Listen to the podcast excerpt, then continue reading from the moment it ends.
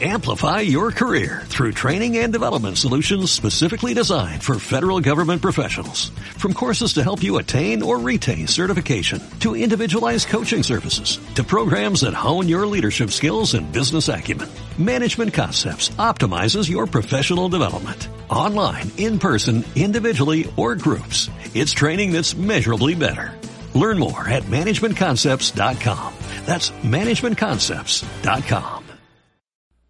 Después de un tiempo de alabanza y después de haber escuchado los anuncios, vamos a meditar ahora en la palabra de Dios. Acompáñame por favor al libro de 2 Timoteo. Continuamos en nuestro estudio de El legado, 2 Timoteo capítulo 3, por favor. Hemos estado viendo en los primeros versículos, en semanas anteriores, eh, lo que es el carácter de los falsos cristianos, ¿no? La semana pasada y bueno, desde hace dos semanas hemos estado viendo el carácter del verdadero discípulo, que es el contraste de los primeros versículos del capítulo 3, ¿no? Así que te pido, por favor, eh, has recibido, por supuesto, el bosquejo en, tu aplicación, los que tienen la aplicación y los que eh, están con nosotros en la iglesia. Te pido que me acompañes, por favor, al libro de Segunda de Timoteo. Acompáñame, por favor, ahí Segunda de Timoteo, capítulo 3. Y vamos a leer nuevamente los versículos desde el 10 hasta el 17. Pero vamos a ir explicando mientras vamos leyendo. La semana pasada nos quedamos con algunos aspectos del carácter del verdadero discípulo, ¿no? Eh, habíamos visto los primeros. Vamos desde el versículo 10. Dice, pero tú has seguido mi doctrina, conducta, propósito, fe, longanimidad, amor, paciencia, persecuciones, padecimientos como los que me sobrevinieron en Antioquía, en Iconio, en Listra, persecuciones que he sufrido y de todas me ha librado el Señor. Ahora, las primeras, en el versículo 10 encontramos que Pablo establece eh, con la primera frase la relación que tenía con Timoteo. Dice, pero tú has seguido mi doctrina. Y vimos nosotros que ese tú has seguido es, tú has experimentado, tú has vivido conmigo. No es que te lo contaron, no es que eh, de, de, pronto a, alguien te, te, te, pasó los datos de, de, cómo era yo. No, no, no, sino que tú has estado conmigo. Y Pablo establece de que la base de su carácter, la base de, de lo que él era, era la doctrina, la enseñanza. Doctrina aquí en, en griego es didascalia, que es la enseñanza de parte de Dios. Ahora, ¿qué enseñanza? En ese punto el apóstol Pablo tenía toda la enseñanza del Antiguo Testamento, que era algo que tenía para él, ¿no? Y cuando Pablo dice mi doctrina, no es que se refiere a que él es el dueño de la doctrina, sino que él ha asumido la doctrina, la enseñanza de Dios, ¿no? Pero vimos también la semana pasada los aspectos personales del carácter del verdadero discípulo, que son, eh, eh, según estuvimos viendo, en primer lugar, la conducta, que es eh, el yo verdadero, el ser verdadero de Pablo, eh, eh, cómo se comportaba él, ¿no? Tú has seguido mi doctrina, mi conducta. Y hermanos, solamente para, para apuntalar esto, Pablo en su conducta, en el testimonio que él dio, él dejó de lado esa eh, tendencia natural que tenemos al yo primero, a yo soy el más importante, ¿no? Como te dije la semana pasada, y dio, dio lugar a con Cristo estoy juntamente crucificado. Y vimos varios de esos versículos, no, no quiero incidir en eso. También vimos acerca de el siguiente aspecto del carácter del verdadero discípulo, que es propósito. Tú has seguido mi propósito. Y la palabra para propósito es la palabra prótesis, que significa ir en pos de algo, ¿no? Y, permíteme recordarte lo que dice el apóstol Pablo en 1 Corintios 9, del 22 al 27, dice, me he hecho débil a los débiles para ganar a los débiles, a todo me he hecho de todo para que de todos modos salve a algunos. Y esto hago por causa del Evangelio para hacerme copartícipe de él. ¿No sabéis que los que corren en el estadio, todos a la verdad corren, pero uno solo se lleva el premio? Corred de tal manera que lo obtengáis. Todo aquel que lucha de todo se abstiene. Ellos a la verdad para recibir una corona corruptible, pero nosotros una incorruptible. Así que yo de esta manera corro.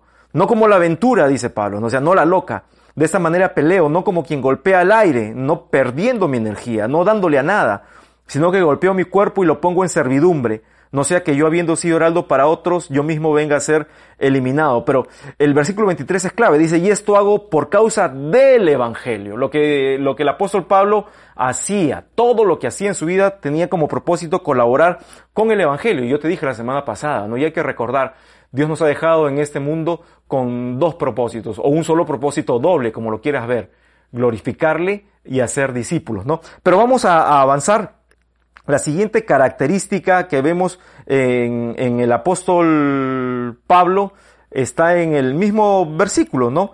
Dice a continuación de propósito, dice fe, fe. Y quiero que me acompañes por favor a 2 de Timoteo 1 del 8 al 12. Porque el apóstol Pablo cuando le dice a Timoteo, tienes que seguir mi fe, Pablo está haciendo un tremendo contraste con quién era él hace algunos años. No, te dije la semana pasada y seguramente tú lo sabes bien. Pablo no se llamaba Pablo, se llamaba Saulo, era un perseguidor de la iglesia. Era alguien que, que estaba convencido, ¿no? que estaba seguro de que estaba eh, sirviendo la causa del Dios de los israelitas, persiguiendo a los cristianos, esta secta de este engañador llamado Jesucristo. Pero sabes qué? El apóstol Pablo cuando viene y se encuentra en Jesucristo, hablamos de eso también, eso lo narra Hechos 9, cuando viene y se encuentra con Jesucristo, Él es transformado, Él se convierte en otra persona y, ciertamente Jesús le cambia el nombre, ¿no? Y dejó de ser Saulo, ahora se llamaba Pablo, pero Pablo cambió su convicción, cambió la fe que tenía. Acompáñame pues a 2 Timoteo 1 del 8 al 12, dice, por tanto, no te avergüences de dar testimonio de nuestro Señor, ni de mí preso suyo, sino participa de las, de las, aflicciones por el Evangelio según el poder de Dios. Mira el contraste que había entre el Pablo del pasado y el Pablo que escribe esta epístola para Timoteo. Pablo, perseguidor de la iglesia, ahora Pablo, cuando escribe según de Timoteo, Pablo estaba preso, esto es su último encarcelamiento, él iba, estaba a punto de ser ejecutado, y estaba sentenciado, pero Pablo dice, no te avergüences de mí. Antes yo perseguía esta causa, ahora yo soy prisionero por esta causa, pero mi fe en ti ha cambiado, ah, mi fe en el Señor ha cambiado. Y, hermanos, nosotros tenemos que, que entender que en nuestra vida, para que la fe sea eficiente, tiene que haber un contraste. Tiene que haber un contraste. Muchos de nosotros decimos que tenemos en fe Jesucristo, pero no la demostramos. Eh, en cosas sencillas se demuestra la fe en Jesucristo, cuando Él es tu obsesión, o sea, Él es la base de tu vida. En estos días que, son días de dificultad, días donde nos encontramos todos nosotros, eh, bueno, aquí en nuestro país, en el Perú, eh, tenemos que guardar lo que se llama un, distanciamiento social obligatorio o cuarentena, ¿no? Vendría a ser lo mismo, aislados para evitar la expansión del virus, del coronavirus. Pero ¿sabes qué? Yo, yo, te pregunto, ¿qué estás haciendo en casa? A ver, te pregunto desde que te levantas, ¿es tu primer pensamiento para el Señor? ¿O qué es lo primero que haces? Yo te voy a decir la, rutina típica de la persona promedio que con sus actos dice que no tiene fe en el Señor. Es decir, el Señor no es lo más importante de su vida. Persigue otras cosas. Porque la fe en el apóstol Pablo, nota, se vio en el cambio de persecución perseguía antes a los cristianos y ahora perseguía agradar a Dios. Son dos cosas muy, muy diferentes, ¿no? Pero mira, en estos días, nuevamente te digo en casa, ¿eh? ¿qué hace la persona que dice que tiene fe en el Señor, pero no tiene fe? Se levanta y en lugar de buscar la palabra de Dios, busca cualquier otra cosa para distraerse. ¿Qué es lo que buscas tú al levantarte? Te pregunto, ¿cuántas veces en el Perú ya estamos en, prácticamente ya una semana, nos faltan unos días, no sabemos qué días, cuántos días más va a dictaminar el gobierno para que acabe esta cuarentena, ¿no? Pero en toda esta semana que ha pasado, ¿cuántas veces o cuánto tiempo le dedicaste a la lectura de la Biblia? Ahora yo te pregunto, ¿tienes fe en el Señor realmente? Porque la Biblia nos dice, y lo vimos la semana pasada, ¿no? el libro de Romanos dice que la fe es por el oír y el oír es por la palabra de Dios. ¿Cómo vas a ser una persona de fe si la palabra de Dios no tiene ningún significado para ti? Pero si no escuchas la palabra no hay fe. Atiende. ¿Qué es lo que pasa contigo? Es que se puede ser cristiano sin ir a la palabra de Dios, sin tener sed de la palabra de Dios. eh, eh, el salmista decía, como el siervo brama por las corrientes de las aguas, así mi alma te busca, tiene sed de ti, Señor, ¿no? Y, hermanos, ¿cómo podemos decir que tenemos fe y no tenemos, y de repente la palabra no te gusta, pero debo decirla, no tenemos obsesión por el Señor? ¿Eres acaso una persona de fe? Y Pablo muestra eh, el, contraste, ¿no? Permíteme seguir leyendo, según de Timoteo 1, del 8 al 12. Voy a leer nuevamente el versículo 8. Dice, Por tanto, no te avergüences de dar testimonio de nuestro Señor, ni de mí, preso suyo, sino participa de las aflicciones por el Evangelio según el poder de Dios. Pablo le dice a Timoteo, Timoteo, si tú eres un verdadero convertido, tú tienes que no solamente tener obsesión por el Señor a tal punto de estar dispuesto a estar preso como yo lo estoy, sino estar dispuesto de participar de cualquier aflicción. Eh, hermanos, eh, yo, te digo, estamos en una sociedad donde queremos estar cómodos siempre. Y, y, quizás este es un mal de esta generación y peor va a ser en las generaciones que vienen. Todos quieren estar cómodos. Todos quieren estar cómodos. No, no, no se tolera, eh, yo, no sé, yo he escuchado a personas que cuando dijeron eh, distanciamiento social obligatorio, es decir, quédense en casa, ¿no? Con, con los hashtags, con todos estos, yo me quedo en casa o quédate en casa, etcétera. Para muchos eh, fue como si que los mataran, ¿no? como si se les acabara la vida, como si fuera tan terrible quedarse con su familia. ¿Te das cuenta de lo ridículo lo, lo, lo, lo tonto que puede ser nuestra actitud de no querer sacrificar algunas cosas. Ahora, si no estamos dispuestos a sacrificar algo que es tan grato como quedarse en casa, ¿no? ¿Cómo podemos sacrificar cosas por Jesucristo? ¿no? Pero vamos a seguir leyendo. Versículo 9. Hablando de, de participar en las aflicciones por el Evangelio, ¿no? Eh, según el poder de Dios. Y hablando de Dios, continúa, versículo 9. Dice, quien nos salvó y llamó, ¿qué dice allí? Con llamamiento santo, llamamiento santo, no conforme a nuestras obras, sino según el propósito suyo y la gracia que nos fue dada en Cristo Jesús antes de los tiempos de los siglos. Y está hablando aquí de una cosa bien teológica, ¿no? Eh, no vamos a abundar en eso, pero cómo la elección de Dios es una elección que se basa en la eternidad, en lo que Él es, ¿no? Él nos escogió con un llamamiento santo, Él nos ha llamado y dice, nos ha llamado para que nosotros podamos obedecer a este llamado. Versículo 10, pero que ahora ha sido manifestada, dice, por la aparición de nuestro Salvador Jesucristo, el cual quitó la muerte y sacó a luz la vida y la inmortalidad por el Evangelio, del cual yo fui constituido predicador, apóstol y maestro de los gentiles. Entonces Pablo redondea la idea. Él me llamó, nos llamó a todos y ahora, en mi caso, Pablo dice, mi llamado tiene que ver con el propósito de ser predicador del Evangelio a los gentiles. Pero mira lo que dice versículo 12, por lo cual asimismo padezco esto. Ya ha mencionado Pablo que está preso, eh, los padecimientos, los sufrimientos, ¿no? Pero el 12 dice, por lo cual asimismo padezco esto, pero no me avergüenzo, porque yo sé a quién he creído y estoy seguro que es poderoso para guardar mi depósito para aquel día.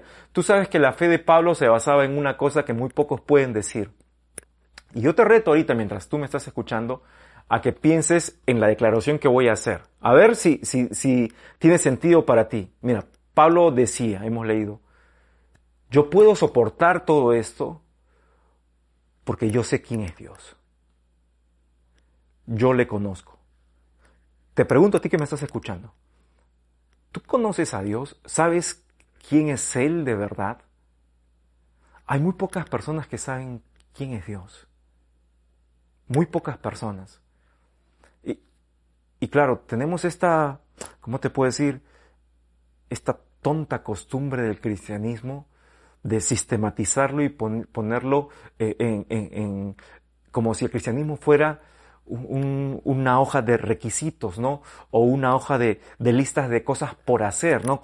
Con, eh, cuadritos donde ponemos check, check, check, si es que vamos a la iglesia. Check, si es que hemos orado por el almuerzo. Hay muchos de ustedes, y, yo, eh, permíteme mencionarlo, ¿no? hace unos años me acuerdo que yo predicaba mucho acerca de, del tema de la oración y cómo algunos, desgraciadamente, habían hecho de su oración un rezo hasta para el momento de almorzar. Yo he comprobado, hermanos, y esto es, es triste, pero yo he comprobado que hay muchos que se llaman cristianos y ni siquiera oran para almorzar, ni siquiera oran para tomar desayuno, ni siquiera oran para cenar, no agradecen nunca. ¿Qué pasa? ¿Se merecen todo lo que tienen? ¿Se merecen todo lo que tienen? Es que el Señor no tiene ni siquiera eh, nuestra atención para decirle un par de palabras de agradecimiento. ¿No? Y, aquí el, apóstol Pablo dice, yo sé quién es Dios. Hermano, si tú supieras quién, quién es Dios para ti, tú vivirías agradecido. Y cada vez que te llevas un plato de comida a la boca, tú estarías diciendo, Señor, gracias, porque si no fuera por ti, no lo tengo. No lo tengo. Hermanos, bendito sea el Señor que siempre nos bendice, siempre nos da. Posiblemente al momento que, estás viendo esta transmisión, tú puedas estar en una circunstancia difícil. Tú eres de las personas que de repente vive al día y, tiene un negocio y no puede salir a negociar, a vender o a ganar por comisión, yo no sé, y, estos días son difíciles y estás pensando en la economía y en todas las cosas que no tienes, bueno, pues si fueras una persona de fe, o te reto para que seas una persona de fe, a que la uses en estos momentos y le des gracias al Señor. Eh, te quiero hacer una pregunta más con respecto a la fe, ¿no? Eh, ¿Qué ha hecho tu fe por ti en estos días? Algunos han vivido en una situación totalmente tremendista, ¿no? Dicen, eh, yo no sé qué voy a hacer, eh, la situación se va a volver peor. Hermanos, no te desanimes, no te desanimes, no, no te desanimes, ten fe en el Señor. Pablo tuvo un contraste, ¿no? Él decía que conocía a Dios y perseguía a los cristianos, se encontró con Jesús, pasaron años de ese encuentro y, y, ya a punto de morir preso, ya con una sentencia sobre sí, le escribe a Timoteo y le dice, imita mi fe, porque yo sé quién es Dios y como yo sé quién es Él, mi fe es fuerte en Él. Vamos a ver ahora otros aspectos del carácter de un verdadero discípulo y ahora vamos a ver los aspectos relacionales. Y aquí menciona Pablo uno bien interesante. En primer lugar menciona la longanimidad. Longanimidad. Eh, esta es una palabra rara en español, ¿no? En griego es una palabra que es macrotumia. Ahora, ¿qué es longanimidad? Yo te lo explico así. Longanimidad viene con longitud o con lo largo que puede ser algo. Y animidad, ya lo adivinaste, viene con ánimo, es decir, con un ánimo largo, con un ánimo ancho, el diccionario lo traduce como anchura de ánimo. Ahora, exactamente a qué se refiere, se refiere la longanimidad. Es la capacidad de mantener por el mayor tiempo posible el buen ánimo, y con ello las mejores intenciones para tratar a los demás. Eh, podemos tener, hermanos, buen ánimo en ciertas circunstancias, ¿no? Cuando de pronto, todo sale bien. En estos días yo te cuento que he tratado de hacer algunos proyectos, he tratado de avanzar algunas cosas que había dejado de lado, que tienen que ver puntualmente con trabajo en páginas web, con eh, cómo mejorar las transmisiones que estamos haciendo en vivo de los días martes, escuchando consejos, ¿no? Todo, por supuesto, no podemos salir de casa, todo a través de, de, vía telefónica, tratando de ver, y algunas cosas no me salían. ¿Y qué es lo, lo que nos pasa naturalmente cuando algo no nos sale? Nos ponemos de mal ánimo. Hermanos, un verdadero discípulo mantiene el buen ánimo. Lógicamente, y no te hablo de, cosas que, son ridículas, ¿no? Vamos a decir que estoy tratando de hacer un proyecto de, clavar la pata de una mesa que se ha malogrado en mi casa y en eso me doy con el martillo en el dedo. Y, hay que ser bien tonto, bien loco para de pronto ver el dedo ahí con toda esa hinchazón, la inflamación y el dolor y saltar y decir, ay, qué chévere que me he dado. No, no, o sea, no me refiero a eso. Pero me refiero a que a pesar de eso, a pesar del dolor y a pesar de repente de la molestia que te produce, eso no te hace cambiar en la generalidad de tu vida, en tu trato con los demás. Hay gente, hermanos, que se enoja y todos los demás tienen la culpa de eso. Y es curioso porque hay gente, hermanos, que selectivamente tiene buen ánimo para algunos y mal, ánimo para otros. ¿Esto es una característica del verdadero discípulo? Pues no, de ninguna manera. el verdadero discípulo tiene anchura de ánimo para todos. Acompáñame, Pablo escribe sobre esto. Acompáñame por favor a Gálatas capítulo 6. Gálatas capítulo 6, versículos del 9 al 10, ¿no?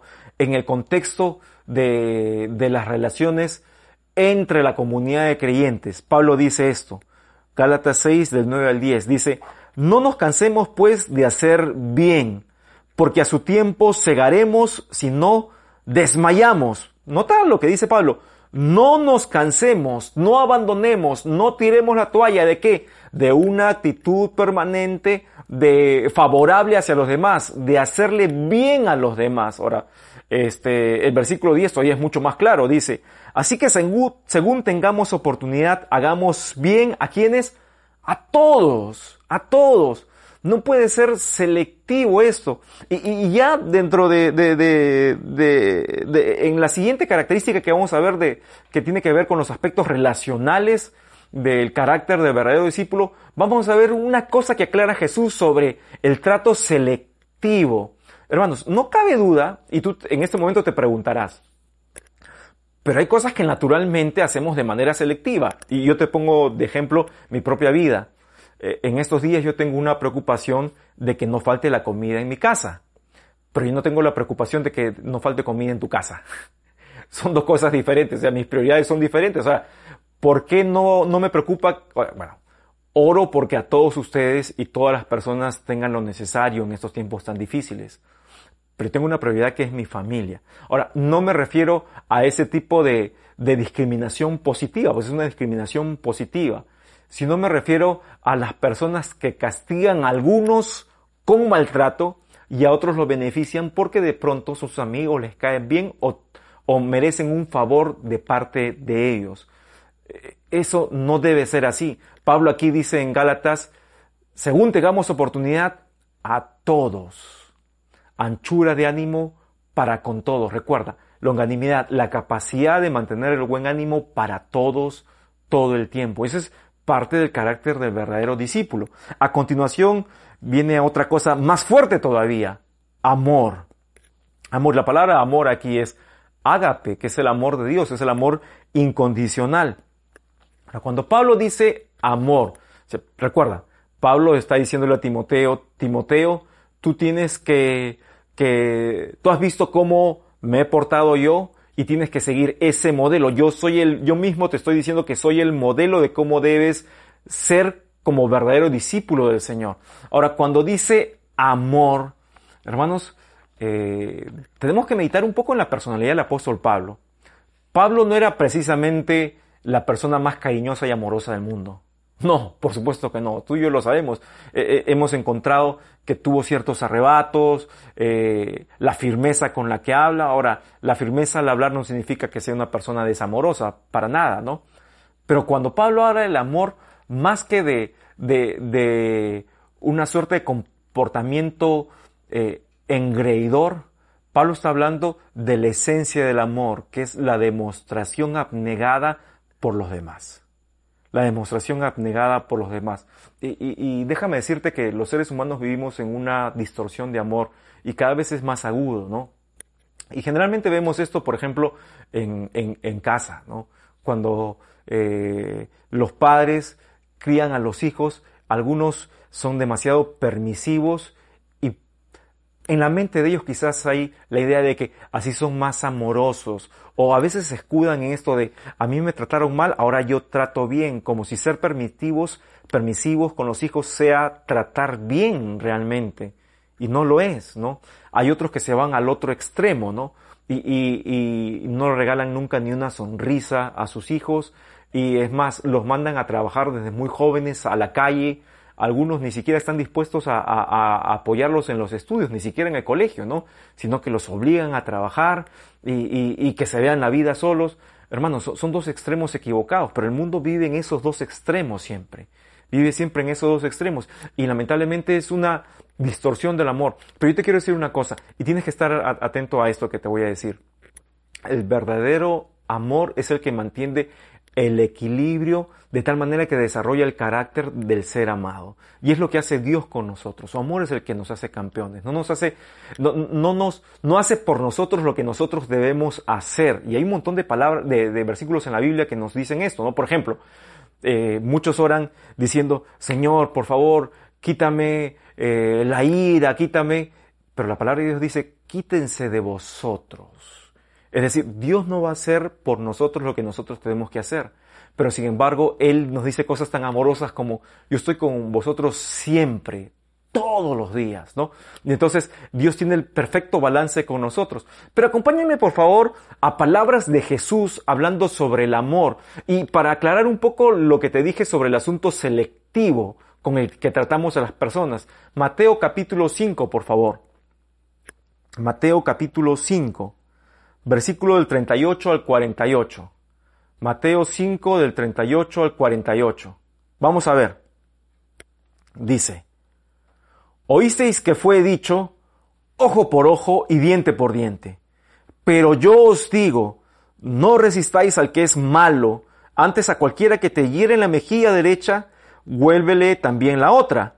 Y al que te quiera, al que quiera ponerte a pleito y quitarte la túnica, déjale también la capa, y a cualquiera que te obliga a llevar carga por una milla, ve con él dos. Eh, y me tengo aquí, muchos malinterpretan este pasaje y, hablan pues de, un sentido de victimización de, del, seguidor de Cristo, ¿no? Como si el cristiano tenga que, que vivir de, de, forma permanente como una víctima. Y no, no se refiere esto al pasaje sino se refiere al hecho de no pagar mal con mal, ¿no? Esa es la enseñanza central de estos versículos. Pero vamos a seguir leyendo versículo 40, dice, y al que quiera ponerle, ponerte, perdón, perdón, versículo 42, al que te pida, dale, y al que quiera tomar de ti prestado, no se lo rehuses. Oíste que fue dicho, ojo con esto, amarás a tu prójimo y aborrecerás a tu enemigo. Pero yo os digo, nota lo que dice aquí, amad a vuestros enemigos, Bendecid a los que os maldicen, haced bien a los que os aborrecen, llorad por los que os ultrajan y os persiguen, para que seáis hijos de vuestro Padre que está en los cielos, que hace salir su sol sobre malos y buenos, y que hace llover sobre justos e injustos. Y me detengo ahí. El, el amor del que está hablando Jesús es un amor que es posible solamente cuando uno es hijo de Dios. Es lo que enseña aquí Jesús. No dice para que seáis o para que demuestren o para que se haga evidente que ustedes son hijos de Dios. Entonces cuando Pablo habla, le habla a Timoteo y le habla del amor, está hablando de este amor que está enseñando aquí el Señor Jesús. Amar a los que no nos aman. Pero sabes que la mayoría de nosotros no practicamos eso. No practicamos eso. Y estos tiempos difíciles nos muestran cómo muchos de nosotros. Y, y, me da pena, ¿no? La verdad es que yo no soy una persona que anda viendo memes ni me causa mucha gracia, la verdad. Pero algunos memes y algunas publicaciones que veo, eh, básicamente yo veo páginas de noticias, esas cosas, que veo que, que tratan de, poner esto, o últimamente que he estado viendo un poco el Facebook para ver, eh, no sé, cómo una idea de cómo poder estar más en contacto con, con, la iglesia, ¿no? Con ustedes en estos días de que no podemos congregarnos físicamente, ¿no? He visto tontería y media que ponen y bromean con esto del coronavirus y dicen, este, tal persona debería, a tal persona le debería dar coronavirus y dicen, el coronavirus salió de tal y por eso ellos son, y, y muestran toda una especie de, de rencor o resentimiento contra las personas. Hermanos, esto no es de los cristianos. En ningún sentido. El cristiano ama a sus enemigos. Es lo que dijo Jesús. ¿Es posible esto para un ser humano? Por supuesto que no. ¿Un ser humano normal puede amar a sus enemigos? Claro que no. Pero lo que está diciendo Jesús es, esto es posible cuando Dios es tu Padre. Solamente de esa manera. Yo te pregunto, ¿Dios es tu Padre? Si tú eres un cristiano, se supone, ¿no? Tú dirías, ah, Dios es mi Padre. Pero lo evidencias. El apóstol Juan va mucho más allá. En 1 Juan capítulo 3, él dice, ¿cómo puedes amar a Dios a quien no has visto, y estoy parafraseando, ¿no? Si no amas a tu hermano, a quien tú ves. ¿Cómo se puede? Dime tú, ¿cómo se puede, hermanos? Estos tiempos son tiempos para amar y para, para disfrutar el tiempo en casa, el tiempo en la familia, Eh, por cierto, eh, el amor es como un cerco relacional en el núcleo familiar. Y, estos momentos de que estamos metidos en casa todo el tiempo, es donde se evidencia cómo, cuán grande es, ah, te lo explico de otra forma, cuán desarrollado está el amor en el sentido familiar entre los que están en casa. ¿Cuántas cosas te provoca hacer juntos en casa? Piénsalo. La vida moderna, y, ciertamente hay algunos que en casa trabajamos, ¿no? Y tenemos muchas cosas que hacer. Yo, sigo trabajando todos los días, ¿no? Todo, casi un montón de horas me paso trabajando. Ahí desde la computadora, este, a través de las redes sociales, con llamadas, haciendo coordinaciones, ¿no? Pero esto no es una excusa para pasar tiempo juntos. Yo te pregunto, ¿es el amor la característica que está aflorando en casa en estos tiempos? Algunos no aman a sus enemigos porque ni siquiera aman a los que están en casa. Y es una lástima, hermanos, si esta es tu situación. Pero sabes qué? La buena noticia es que Dios nos da la oportunidad, según dice la Biblia, que sus misericordias son nuevas para empezar otra vez. Y yo quiero terminar y detenerme aquí nomás.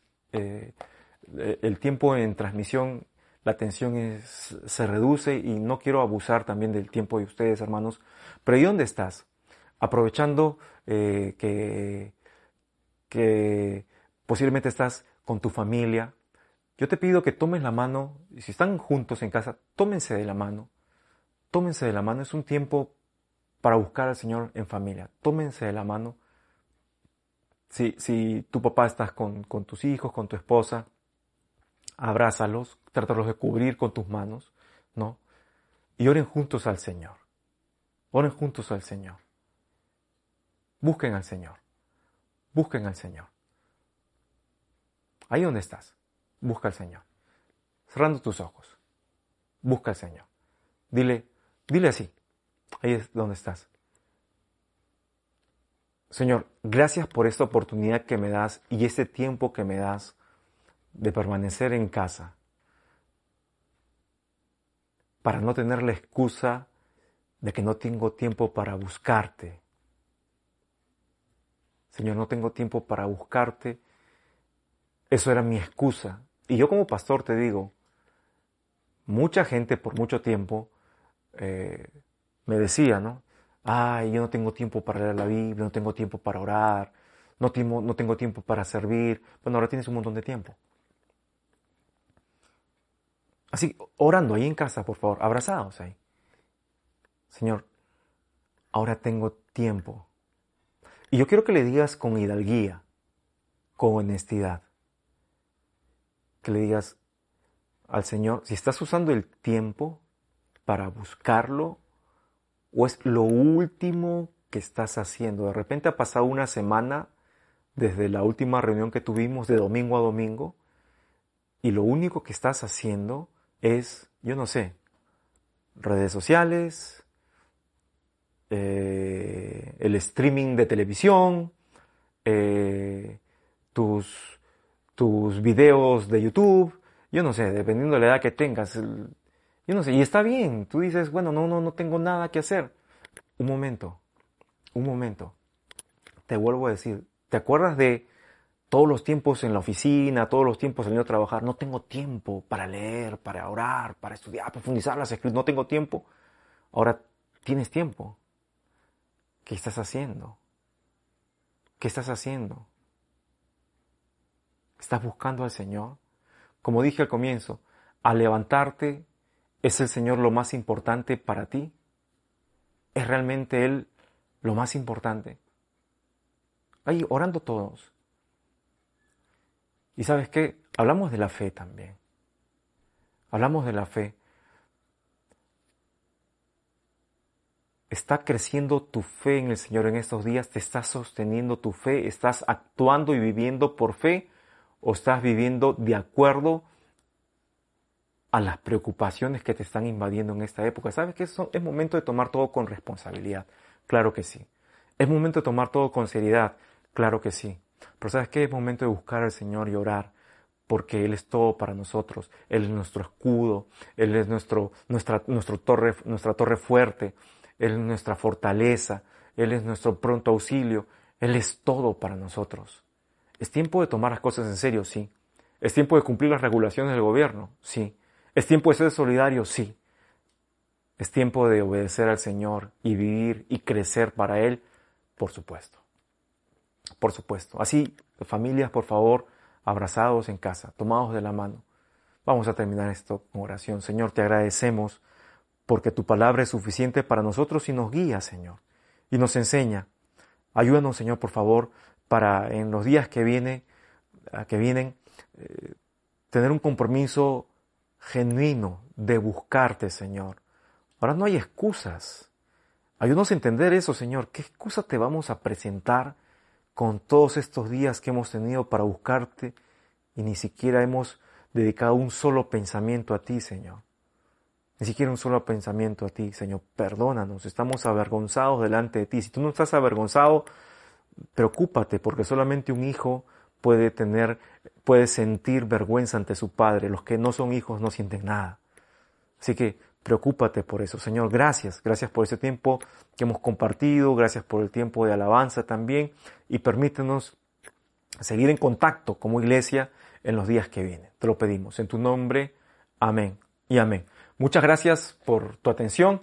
Y ahora no te vayas, por favor. Todavía tenemos un mensaje más importante para, para que sigas conectado con nosotros. Que Dios te bendiga.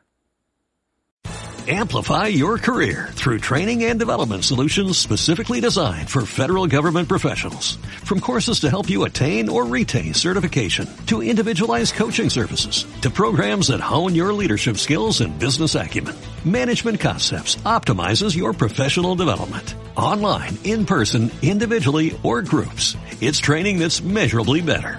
Learn more at managementconcepts.com. That's managementconcepts.com.